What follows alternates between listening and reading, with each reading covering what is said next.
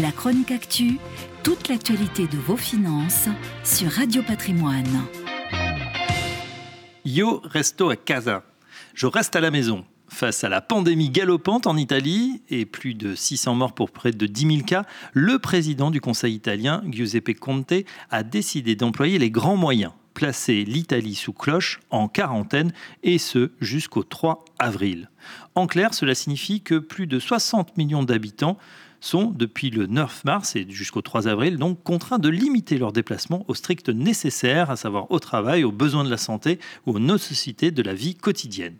Le décret du 9 mars prévoit la fermeture des cafés et restaurants à 18h sous peine de perdre leur licence, celle des centres commerciaux le samedi et le dimanche, et toute la semaine pour les centres sportifs, piscines et centres thermaux.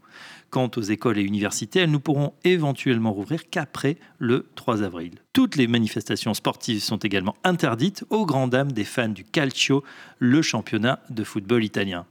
Dans ces conditions, la très grande majorité des touristes a bien sûr fait ses valises. Si certains Romains ou Florentins s'en réjouissent car ils ont l'impression de retrouver et de redécouvrir leur ville telle qu'elle était il y a 30 ans, c'est un désastre économique pour le tourisme, les hôtels et les restaurants.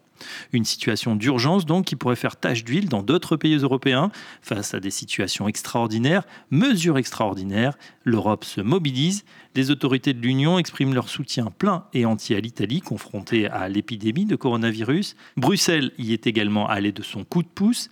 Les dépenses exceptionnelles décidées en réponse à l'épidémie ne seront pas prises en compte afin de déterminer si un pays comme l'Italie respecte ses engagements budgétaires vis-à-vis -vis de l'Union.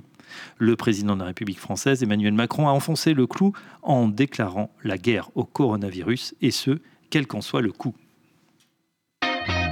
La chronique actu, toute l'actualité de vos finances sur Radio Patrimoine.